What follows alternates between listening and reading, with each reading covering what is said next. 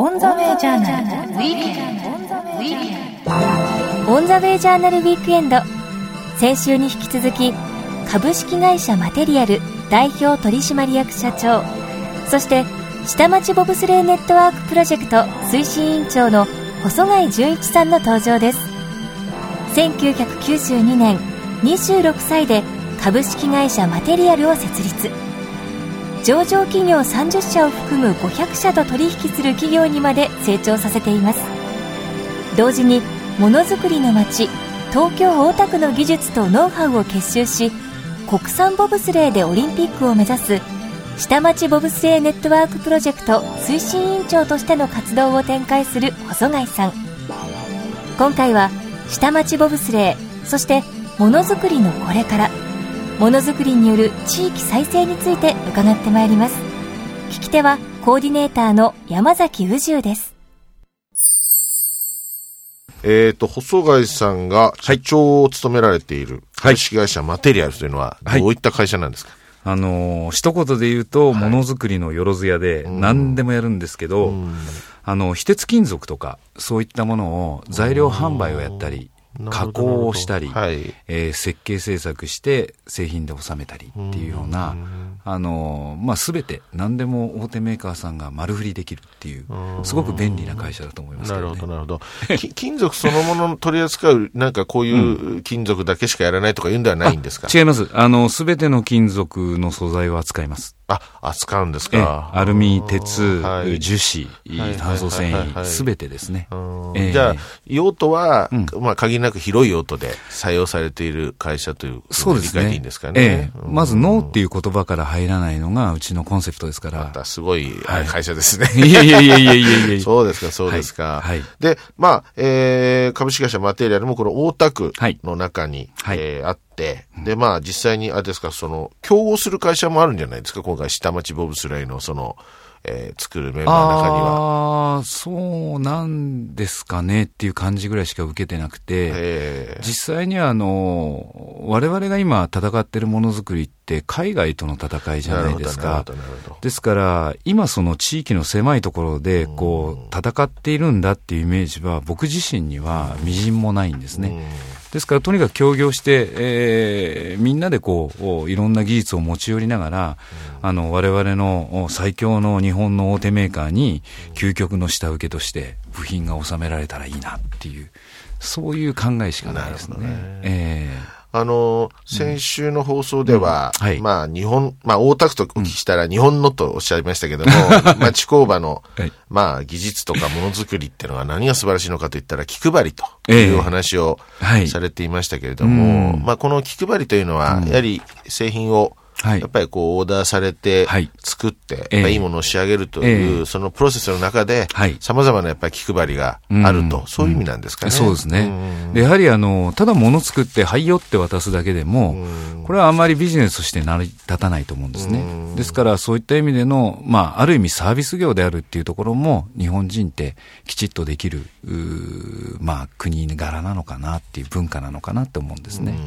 やはりお客さんがいいなって思う製品作って、ああ、いいなっていう進められ方をすれば、どんどんどんどん物って売れると思うんですね。それがやはり中小企業には、あの、ちょっと欠落しているところがあるから、もうちょっとサービス面も良くしていけば、仕事量も増えるんじゃないかな、なんて思ってるんですけどね。まあ、営業的にはやっぱりプレゼンテーションですよね。はい、実質的にはこういうものを我々は作れるんだよってことを、やっぱり大前提ですね。アピールするのがまず大前提だと。はい、で、そして、そのいろんなオーダーをもっともっとこう、はい、サービスよく、えー、おっしゃったようにノーと言わないで受けて、えー、で、自分たちのできる分野、ね、もしくは自分たちできなくても、えー、隣の工場でできんなら一緒に仕事取ったっていいじゃないかと。そうなんですよ。この辺が、まあその下町ボブスレーで、うん、みんなが組みながら、相手の力を認め合って。お互いで、その一緒にうん、新しい、また、その、メーカーさんに売り込んだりするみたいなことができるような、そんなプロジェクトになればということですかね。そうしたいんですね。お互いにこう、醤油の貸し借りみたいな、はい、そういう環境ができるような地域にしていきたいんですよ。というのは、やはり情報漏洩だとかいろんな言葉がありながらも、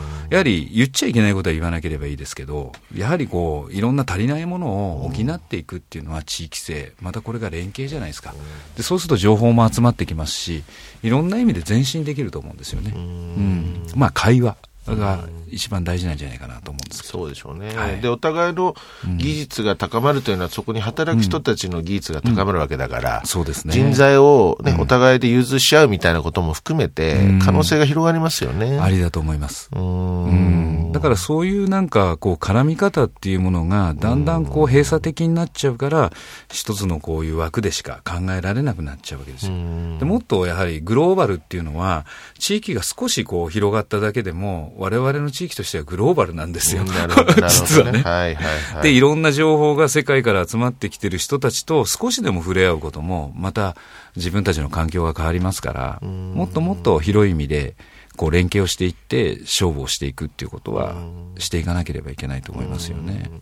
まあその日本ブランドの少し、まあその製造業における低下、まあこれはまあそのアジア諸国との戦いとの、まあ値段の差であったりとか、ね、性能がだいぶ追いつかれたという言い方をされてても、やはりメイドインジャパンっていうのは世界的に見ても人気のあるブランドではないかと思うんですけども、逆のことを言うと、その、あれですか、その街工場というか、うん、まあ、その下請けをやられているような中小企業からすれば、はい、世界でこう戦っていくためには、うん、これから何をしなくちゃいけないと思われてます？やはりもう少しですね、やっぱり玄関口っていうのはすべて大手メーカーさんだと思うんですよ。はい、ですから、僕たちのそのプロジェクトで PR っていうのは世界に向けてもそうですけれども、僕の本当にこう心の中で思ってるのは、日本の最強のメーカーさんたちの足元をもう一回いい中小企業があるよって照らしてみたいんですよ。なるほどね。で、その中でいい技術、いいスピードでものができるっていうところをもう一回お互いにやり取りしていけるっていう環境が欲しいんですね。ですから今は開発よりも改造が進んでいるメーカーさんが多いと思うんですよ。ですけれども、本当は未来の開発をやっていないと、日本って遅れていっちゃうじゃないですか。そういった意味では、開発スピードっていうのが世界に負けないようにやるには、やはり中小企業のデリバリーって非常に必要だと思うんですよ。ですからそういった意味でもっとこう垣根がないようなあの昔の下請け親会社みたいなもっとこうね組合はなくていいんですけど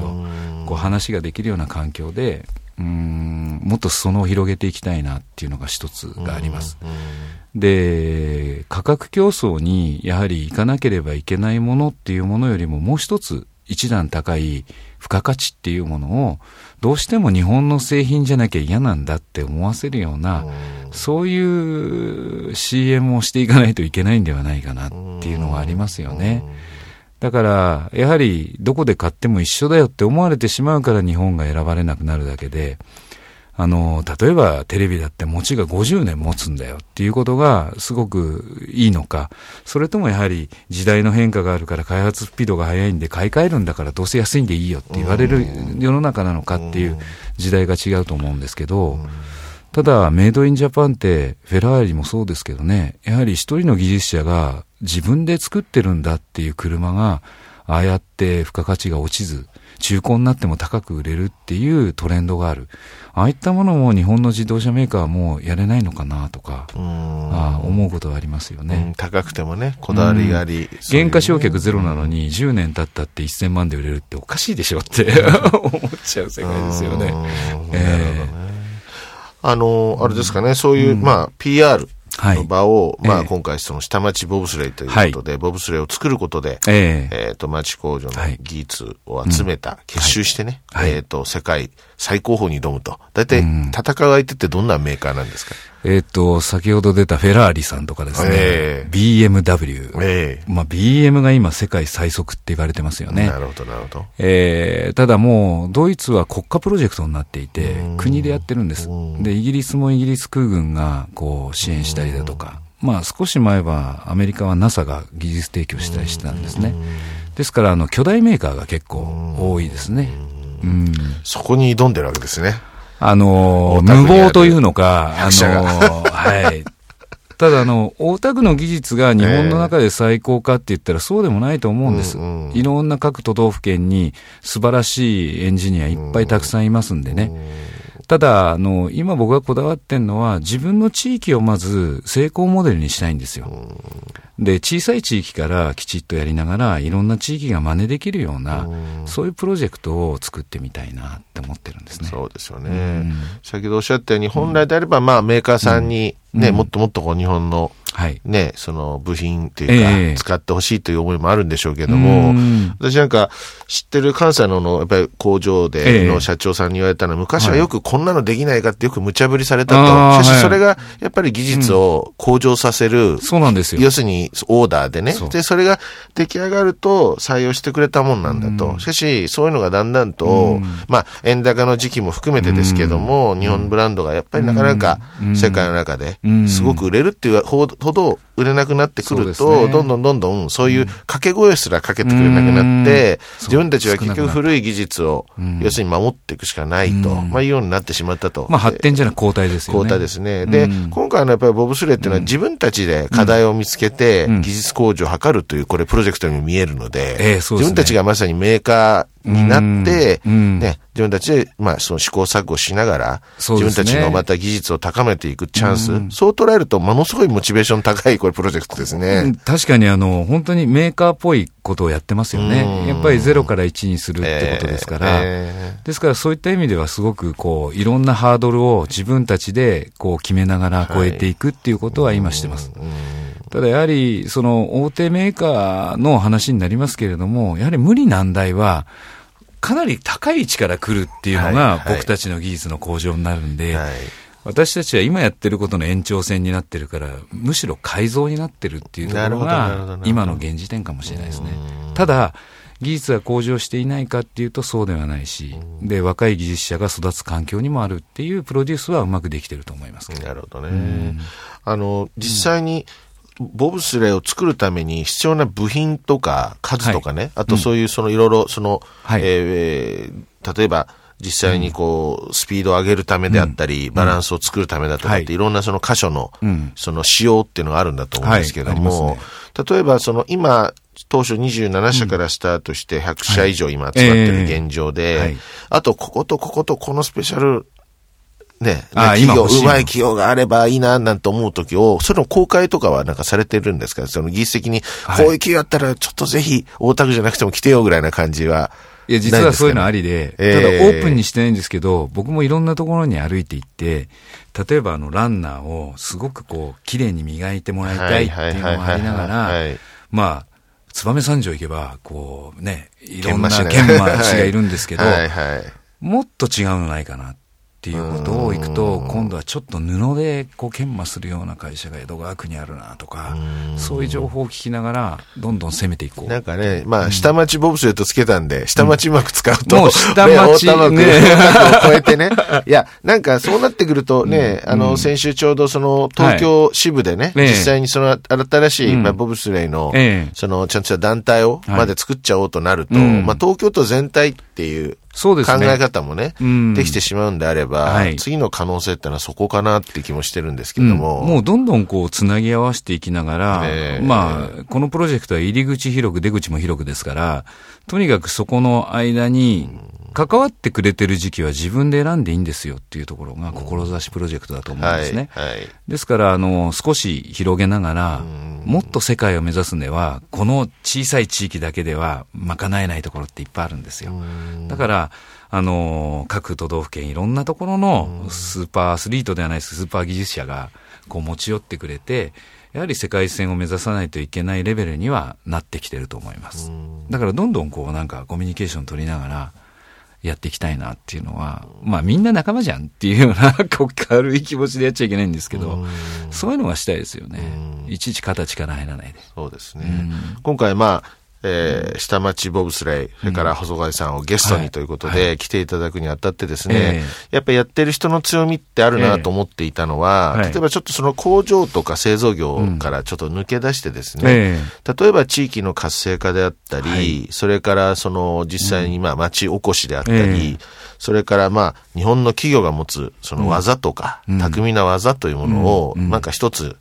プレゼンテーションするためのね、今回その、きっかけになるような、このプロジェクトなんじゃないかなという気がしていまして、そのあたりで、ちょっとまあ目線を変えれば食であったりとか、まあいろいろありますよね、観光であったりとかあると思うんですけども、なんかこのモデルをうまく整理すると、なんていうんですかね、どういうことをしたら、うん、なんていうんですかね、その地域活性化、町おこし、うん、そう、プレゼンテーションにつながるか、みたいなヒントをね、うん、ぜひとも聞いている皆さんに、こう、うん、教えていただければなと思うんですけれども。あの、単純なことを言えば、やはり世界線目指しってなると、こう、知名度は上がるんですけど、はいはい、実はなんですけど、これはベーシックなプロジェクトで、はいあの今回こう旗揚げしながらボースでやりますよ、うん、内燃機はいらないんですよって言いながら、はい、大手がいらないんですよなんて全く言ってるわけじゃないんですね。うん、実はこう、このプロジェクトには、後ろにはたくさんの有名企業が絡んでるんですよ。なるほど、なるほど、なるほど。ですから、あのー、なんて言うんでしょう。こういうプロジェクトをやっていって旗揚げして、今度は町工場同士のプロジェクトではなく、やはり大手とのコラボレーションがきちっとできて、ビジネスに生かせなきゃいけないと思うんですね。で、その中では僕たちの持ってない技術なんかたくさん大手は持ってますから、いろんな意味でこう、支援をしてくれる。でもなんですけど、すごくいい条件のものだったら今までは大手が取ってしまうんですよ。ですけれども、ダーンとアピールして出てったものを大手がまさか中小企業のね、やってるプロジェクトを取り上げたりはもうできないですよね。ですから、やはりやるんであれば旗揚げはでかく、で、そこでのその、なんて言うんでしょう、お金のやり取りっていうのはあんまり意識をしない方が、プロジェクトっていいと思うんですね。それが効果になると思いますし。ただその後なんですけど、今度はどう最先端企業とお取引をしながら、そのものを仕上げていき、またその技術を学びながらビジネスに活かせるっていうことは、プロジェクトの後ろの部分だと思うんですよね。ですね。うん、ですから、今、これからどんどん4月、5月になってくると、いろんなメーカーさんとの絡みが出てくると思いますよ。やはり僕たちは地乗りを生かした営業をしました。はい、今回はあの大田区には羽田空港というのが隣接してますから、実は世界のロジスティクスを持ってるわけですよ。日本中も。はいですから、そういった意味では、特急対応っていうものについてのアピールは完全にできたと思うんですね。なるほどね。えー、ですから、時間の少ないもの、時間を制御するものに対しては、僕たちは、あの、すごくビジネスには生きてくると思うんです。ですから、プロジェクトをやる、志のプロジェクト OK なんですけれども、やはりそれに対しては、未来にはビジネスにつながるんだっていうことをきちっと持ちながらやるプロジェクトを立てないと、単なる飲み会、学園祭で終わってしまうっていうのは一番怖いことですよね。逆のことを言うと、うん、そういうやっぱり最終的な目標を見据えたところで、はい、マネジメントもきちっとスケジュール管理もしなくちゃいけないので、そういう意味だと、どなたがリーダーをしていくのかとか、プランを組むのかっていうのも結構大事にはなりますね。うん、まあ確かにあの、このプロジェクトは実はすごくこううまくできてるなって思われがちですけど、実は僕の本当にあの、踊り場が何回もありましてね、行き当たりばったりのそのプロデュースをしてきた結果が今なんですよ。ですから、なんとなくこう風がこういう向きでいるなっていうものが、すごくいろんな人が集まってくれて、あの、本当に僕以上の人たちがいっぱい集まってくれたから、うまくコントロールできたっていう、本当、いわば偶然なんですね。なるほどね。ええ。ー、あとどうですか、その、うん、まあ、その、官民と言った方がいいのか、三官民と言った方がいいのか、三三三官学か、ね、言ってもいいんですか。その、やっぱり、その自治体であったり、地域、そういったものの目標の中に、同じものを持つやっぱりそれぞれ違った？例えば学校の役割？大学と組むとか、うん、いろいろ多分いろんなことがあるのかなという気もするんですけども。その識別とか、やっぱり人選っていうのは、一番采配を振るわなきゃいけないところだと思うんですよ。なるほど。ですから、あの、やはり、ただ企業だけで起こしたものっていうのは、あの、結局は信用問題っていうところになれば、すごく薄いし時間かかるんですね。ですからやっぱり産学間の連携っていうのは非常にあの大切なものだと思います。今回もやはり摩擦学で東大の先生加藤教授にお願いしてで摩擦抵抗を散々考えてもらってですねで今いいランナーが出てきてますしね。でやっぱり行政は行政で実は平等こそ哀れだと思うんですよ僕は。絶対に。やっぱりやらなきゃいけないところは少し一歩踏み出してもやってもらいたいっていうのを、今回のプロジェクトでお金扱ってもらったり、いろんなことを僕はしてもらったんですね。ですから、あの、結局は前に出れないっていう自分でハードルを決めてしまって超えてこなかったら、多分、中小企業、まあ、いろんな企業とのコミュニケーションって、取れないと思うんですよ。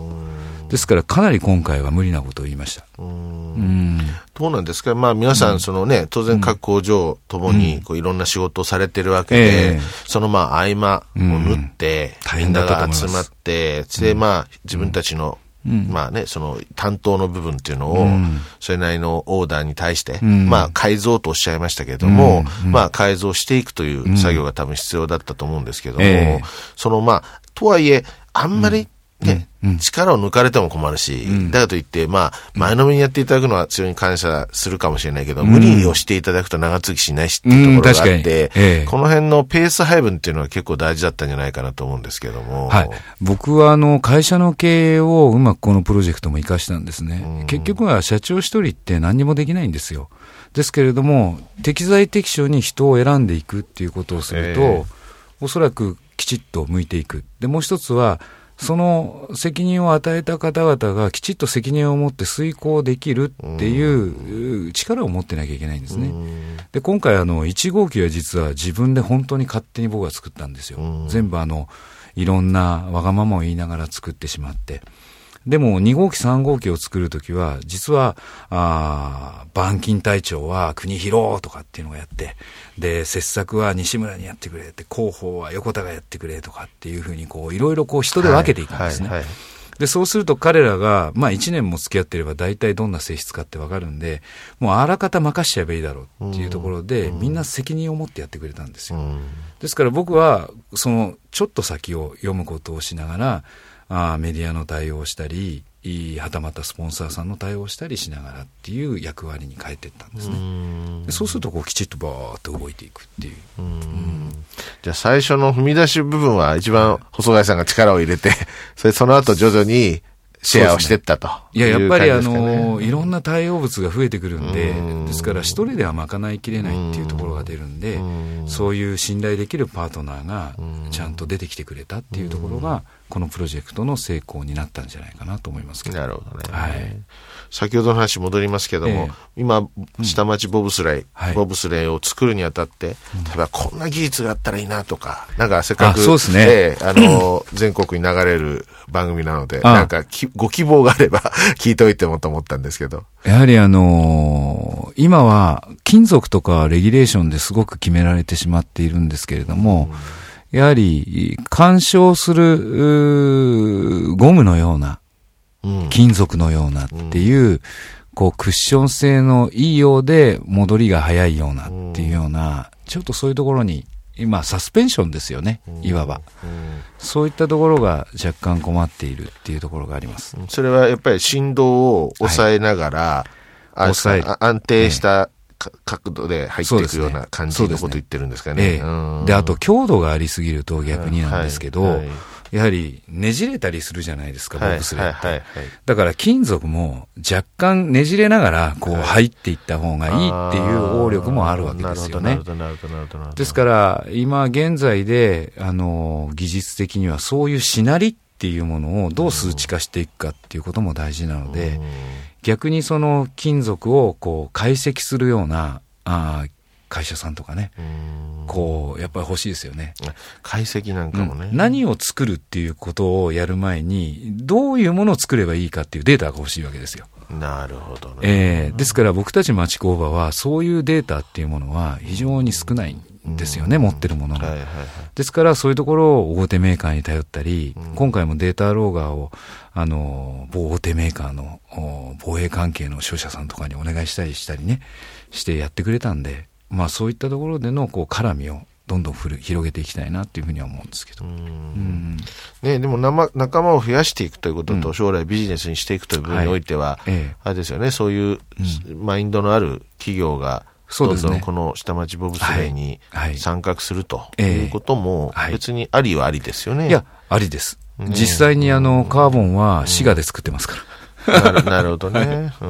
大田区にその技術がありませんので。だから、素材メーカーさんであったりとか、えー、こういうところには、うちの使えないかなっていうのとか、うん、あとそういったまあ測量とか、まあ、うん、まあ数、数値化したり、数値化したり、ね、あとそれをどういうふうにしていったらいいかという、これは別に大学の先生方や研究所でもいいし、ねはい、ってことですよね。でそういうのがあることによって、うん、いろんなケースが考えられて、はい、で、それに合った素材とか、えーそね、それに合った作り方みたいなものが少し見えてくれば、うん、また未来に新しい今度技術にになっていくということなんでしょうね。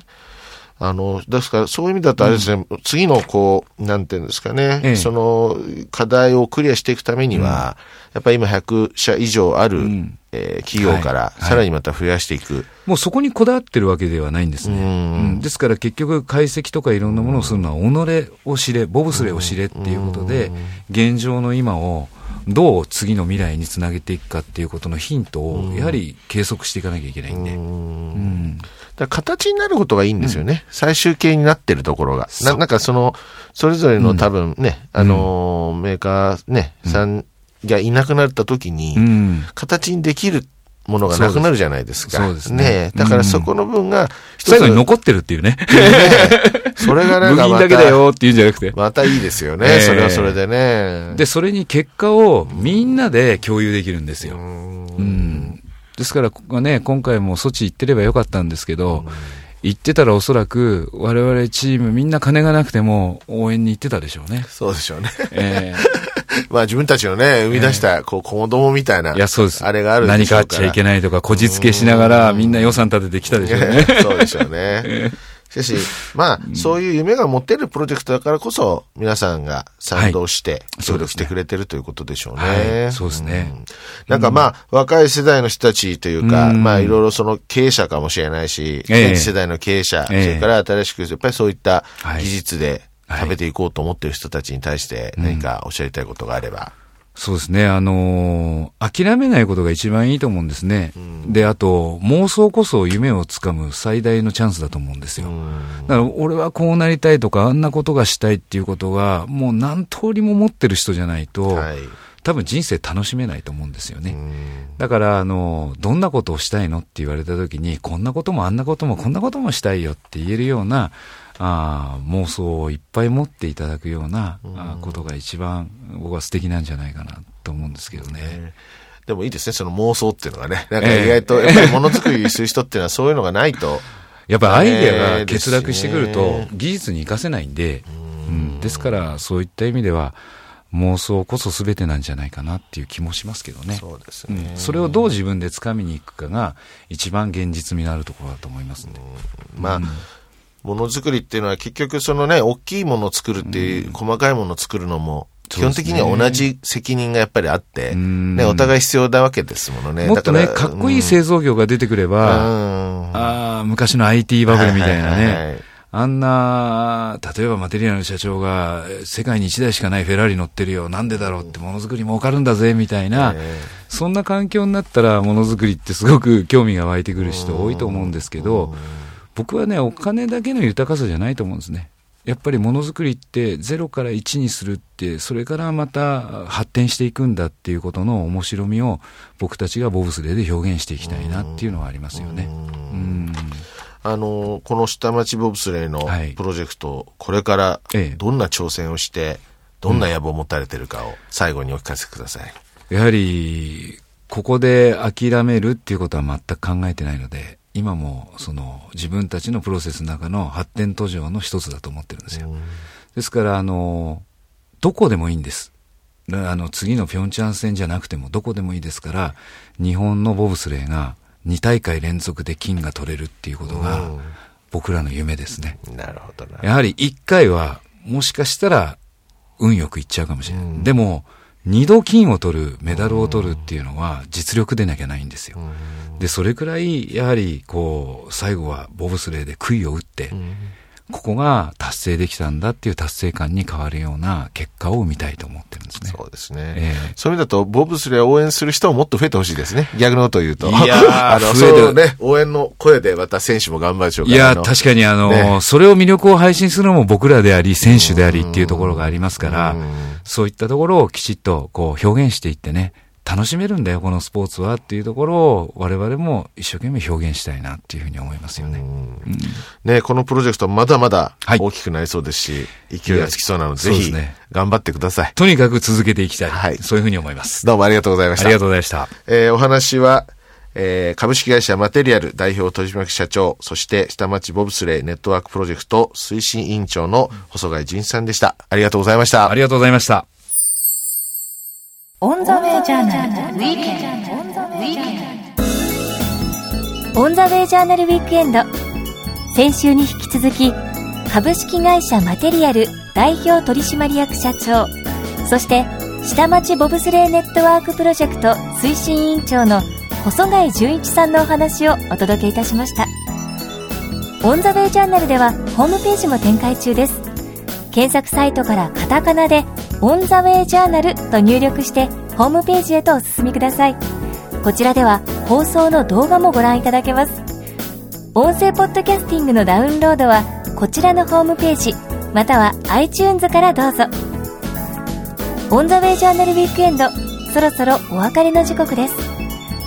来週のこの時間もリスナーの皆さんと共に日本のあるべき姿、世界と日本、そして時代というものを一緒に見つめ考えてまいりたいと思います。